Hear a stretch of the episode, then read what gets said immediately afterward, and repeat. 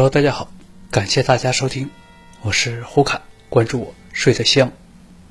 今天与大家分享的是谁建造了金字塔。本节目重新录制时间是九月二十二日。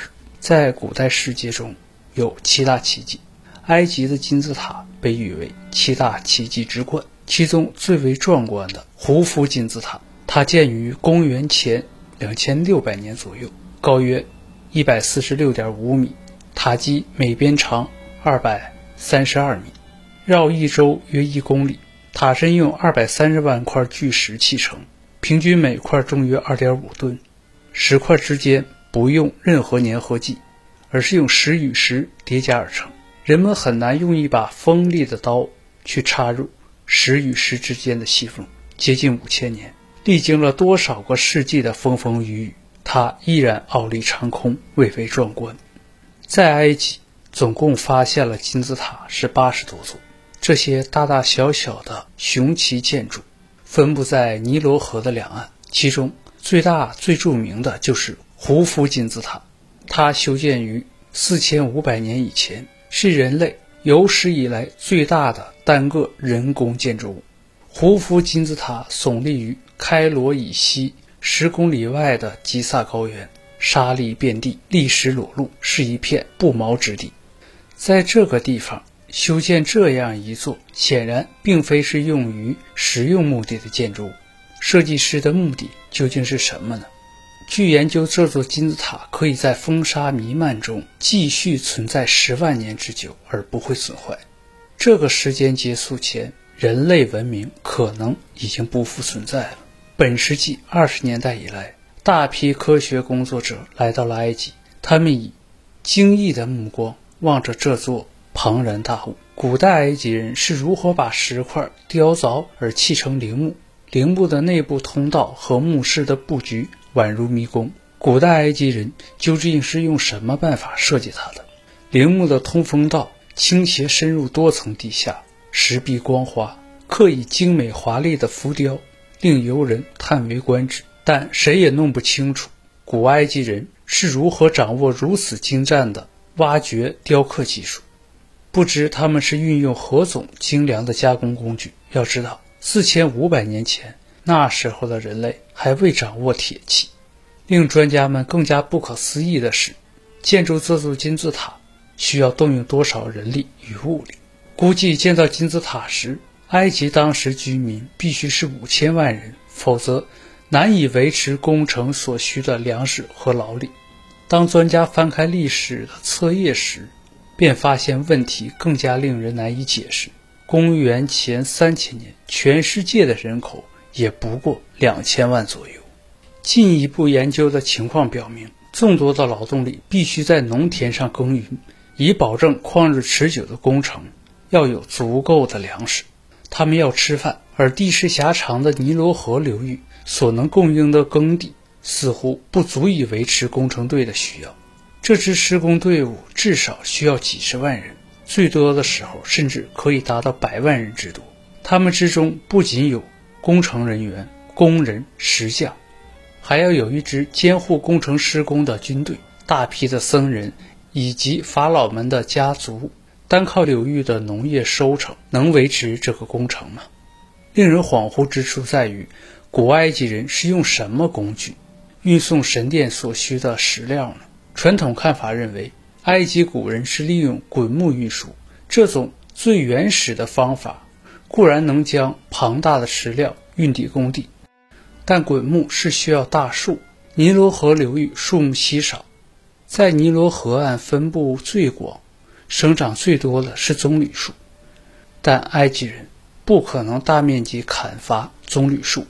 而质地松软的棕榈树干呢，是无法充当滚木的，因为棕榈树的果实是埃及人不可缺少的粮食来源。棕榈树树叶是炙热沙漠中唯一可以遮阳的材料。大规模砍伐棕榈树，埃及人等于是在做自杀的蠢事。那么，埃及人很可能是从域外进入的木材。提这一设想的人，并没有想到。从外地运输木材，就意味着埃及人拥有一支庞大的船队，渡海将木材运抵亚历山大港后，还要逆流尼罗河而上，将木材运至开罗，再从开罗装上马车运抵工地。且不说四千五百年前埃及人是否能拥有一个庞大的船队，光说陆地运输的马车，还是金字塔建成九百年后才出现在埃及的土地上。据推算，大金字塔是由二百六十万块，每块重约十吨的石块砌成的。塔身的石块之间没有任何水泥之类的粘着物，历经四千五百年的风风雨雨。其缝隙至今相当严密，一把锋利的刀子都难以插入。如此精湛的工艺，出自四千五百年前埃及的工匠或者是奴隶之手，这的确令人难以置信。其次，认为金字塔仅仅是埃及法老陵墓，同样也是令人难以接受的。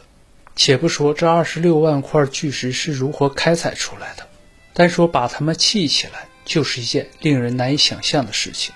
如果每天砌十块巨石，那么完成这个建筑需要花费的时间是二百六十万天，即七百年的时间。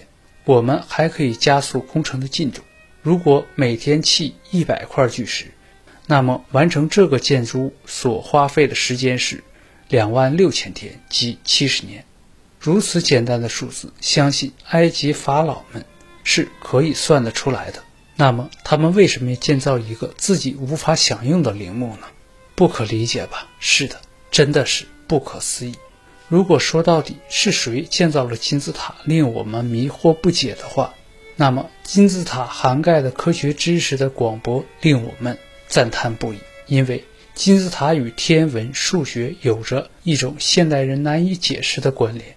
造金字塔的目的在于，整个人类确定了一种。度量衡的体系，大金字塔的长度单位是根据地球旋转大轴的一半长度而确定的，即金字塔的底是地球旋转大轴线一半长度的百万分之十。这座大金字塔同时确定了法尺的长度和公顷的长边。人们认为可以找出一尺的长度，它与普鲁士的古尺相等。大金字塔的重量单位和容积单位是上述单位和地球密度组合而成。大金字塔的热量单位是整个地球地表的平均温度。时间单位与一周七日的分法也在其中得到了表现。大金字塔为希伯来人所建，希伯来人生活在受神灵启示的时期和古代父系制度时代。另外，大金字塔那间陈放法老灵柩的墓室，其尺寸约为二比五比八和三比四比五，这个数字正好是三角形的公式。公式的发明人是古希腊哲学家毕达哥拉斯，而毕达哥拉斯诞生时，金字塔早已建好两千年了。还有，大金字塔的选址颇有意味，子午线正好在金字塔。中心穿过，也就是说，它坐落在子午线的中间。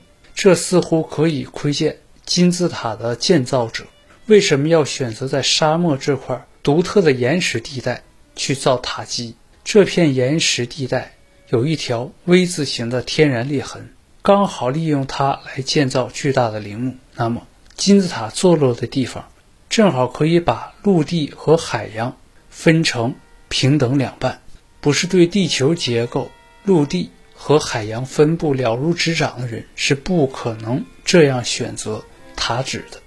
而古代埃及的法老们有这个能力吗？越来越多的学者发现，金字塔有着挖掘不尽的科学含义。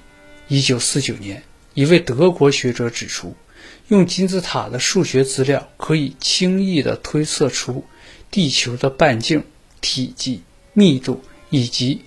各星球的运行时间，甚至男人和女人的生命周期。当人们对此说法震惊的时候，法国的一位前卫学者在1951年提出了更加玄奥的问题：大金字塔是否含有原子弹的方程式呢？最近，在埃及更有惊人的发现：考古学家称金字塔内部藏有外星人或者是生物。保罗·加伯博士与其他考古学家对埃及金字塔的内部设计、技术进行了详细的研究，偶然发现金字塔内部藏有一具冰封的物件。探测仪器显示，物件内部有心跳频率以及血压显示，它已经被封存了五千年。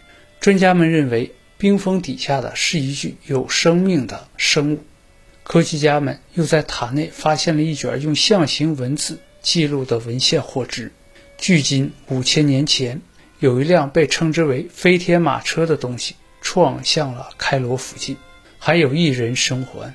该文献声称，生还者为设计师。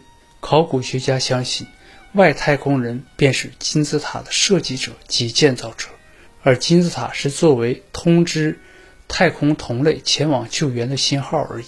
但是，令科学家迷惑不解的是，那外太空人是如何制造一个如此稳固、不会溶解的冰块呢？